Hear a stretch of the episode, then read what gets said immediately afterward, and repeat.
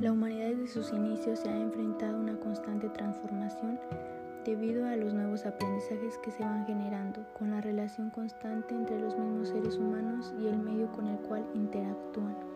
En referente al aspecto educativo, las reformas se han planeado para llevar una organización educativa a favor de la educación y el logro de los aprendizajes, por lo cual se han ido modificando a la par las transformaciones sociales que se presentan. Las novedades de las reformas educativas se dan a consecuencia de que el sujeto es un ser de cambio constante y evoluciona con el paso del tiempo, por lo cual requiere de diversos aprendizajes que satisfagan sus necesidades en el medio contextual donde se desenvuelve. Definitivamente se puede mencionar que no es el mismo sujeto el que se busca formar. En un inicio lo que se pretendía era solamente satisfacer las necesidades más básicas de comunicación, buscando una alfabetización, donde el papel del alumno era totalmente pasivo y el docente un personaje transmisor de conocimientos, responsable de toda la educación y organización del ambiente áulico, sin la finalidad de una reflexión por parte del alumno. A partir de lo indicado anteriormente, se concluye que los conocimientos y valores que se buscaban en una de las reformas educativas mexicanas se han ido modificando. Hablemos un poco de ello. En la reforma de 1970 se buscaba el desarrollo de la personalidad, que el individuo se apropiara de una identidad nacional, fuera solidario con conciencia social. Era un perfil de educar para evitar conflictos y control social. En 1977 se buscaba mejorar la atmósfera cultural de la sociedad, esto por medio de una alfabetización para todos. Posteriormente, la reforma de 1980 se enfocó en promover los valores, pretendiendo una autorregulación y educando a una sociedad que no suscite la violencia y agresión entre los mismos individuos. La reforma de 1983 y 1988 se enfocaba en que todos los individuos obtuvieran acceso a la educación sin importar el nivel económico ni el sitio donde el individuo se encontrara. Se pretendía llevar educación a todas partes del país para así lograr un desarrollo integral de cada persona. En este momento ya se proyectaba generar el propio aprendizaje. Se continuó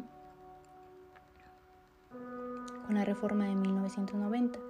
Aquí ya se promovía una educación enfocada a la enseñanza de la democracia, donde la educación formal se contextualizaba a la vida de los alumnos.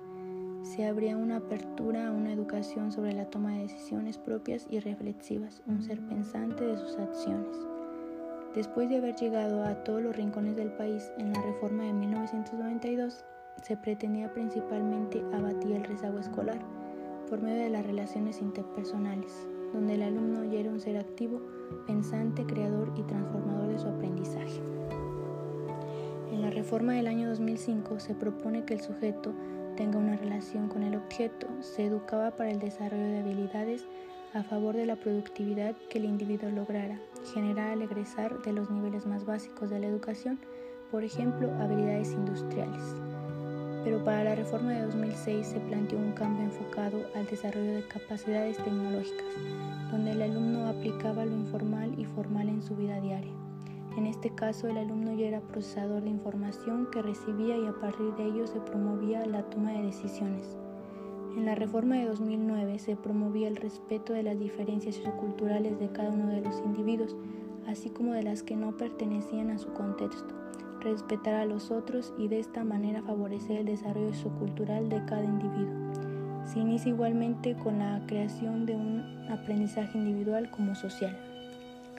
Para la reforma de 2010 se planteaba el desarrollo de un conjunto de habilidades, las cuales fueron aplicables en la vida del alumno con una reflexión del aprendizaje adquirido y así ser utilizado en distintos contextos del educando. Se integra la reforma de 2012-2013. En ella ya se buscaba el desarrollo integral de, de un todo, donde el alumno es reflexivo, creador, analítico, autónomo, activo, explorador y conocedor de sí mismo, donde las emociones ya se inician a integrar, promoviendo la confianza en sí mismo del alumno. Lo intelectual deja de ser solamente lo importante.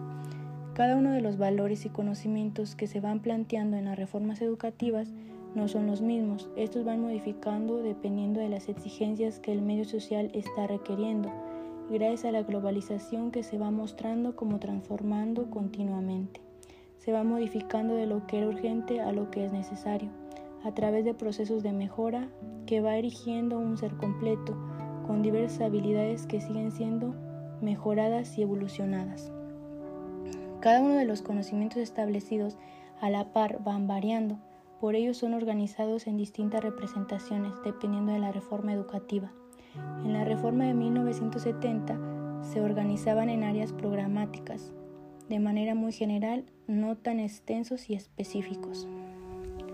A comparación de 1981, donde ya se integran los aprendizajes esperados más específicos, guiándose por metas pero a largo plazo e involucrando teorías para justificar las acciones a realizar.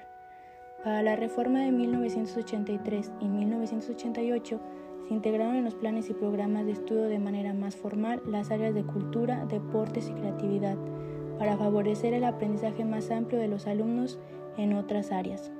En el año 1990 se habla de la clasificación por ciclos en los niveles educativos. Y para la reforma de 1992 se establece que la educación primaria como secundaria se solicitará de forma obligatoria. Para posteriormente en la reforma de 2005 se indica que el nivel preescolar igualmente será de forma obligatoria. En la reforma de 2006 se incorporan en los planes y programas de estudio el trabajo del uso de las TICs dentro de las instituciones escolares a favor del desarrollo del alumnado. Para la reforma de 2010 se realiza una modificación en las estructuras curriculares, posteriormente con la finalidad de mejorar las prácticas educativas del docente en la reforma de 2010-2013. Se crea el servicio de profesionalidad docente, buscando promover la preparación del docente y la integración de la evaluación sobre su actuar.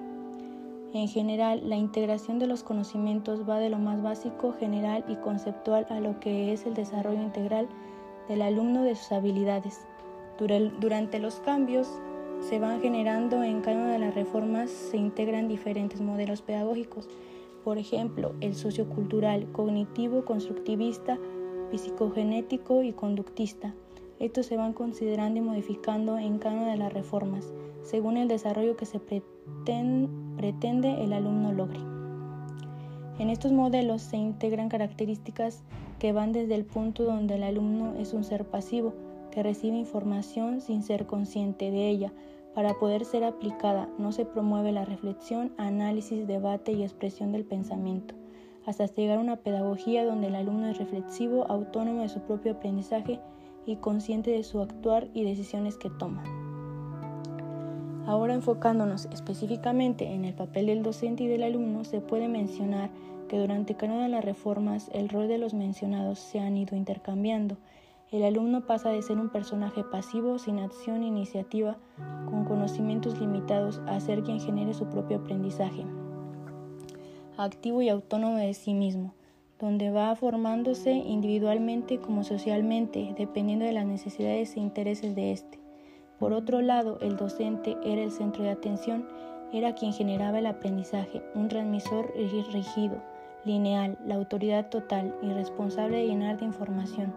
Ahora es quien aplica el modelo conductista, guía del aprendizaje, es quien acerca al alumno al aprendizaje para que éste, por medio de las experiencias y realidades, comprenda el significado de lo aprendido y de esta manera ser aplicado. Deja de ser un transmisor y así como el alumno son partes activas en la educación.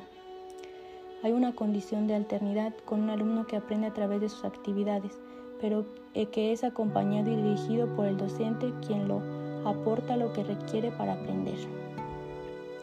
Los modelos pedagógicos están en relación con las reformas educativas, debido a que en ambos predomina el acto de enseñar las reformas se van modificando según los cambios sociales, culturales, políticos, económicos, etc. Estas se guían como argumento con los modelos pedagógicos que se proponen según la época por la cual se va atravesando. Ambos aspectos no pueden mantenerse, deben de estar a la par de los cambios. Son para representar el acto de enseñar, sustentar la educación debido a que el alumno que se busca formar no es el mismo que hace cinco años o más.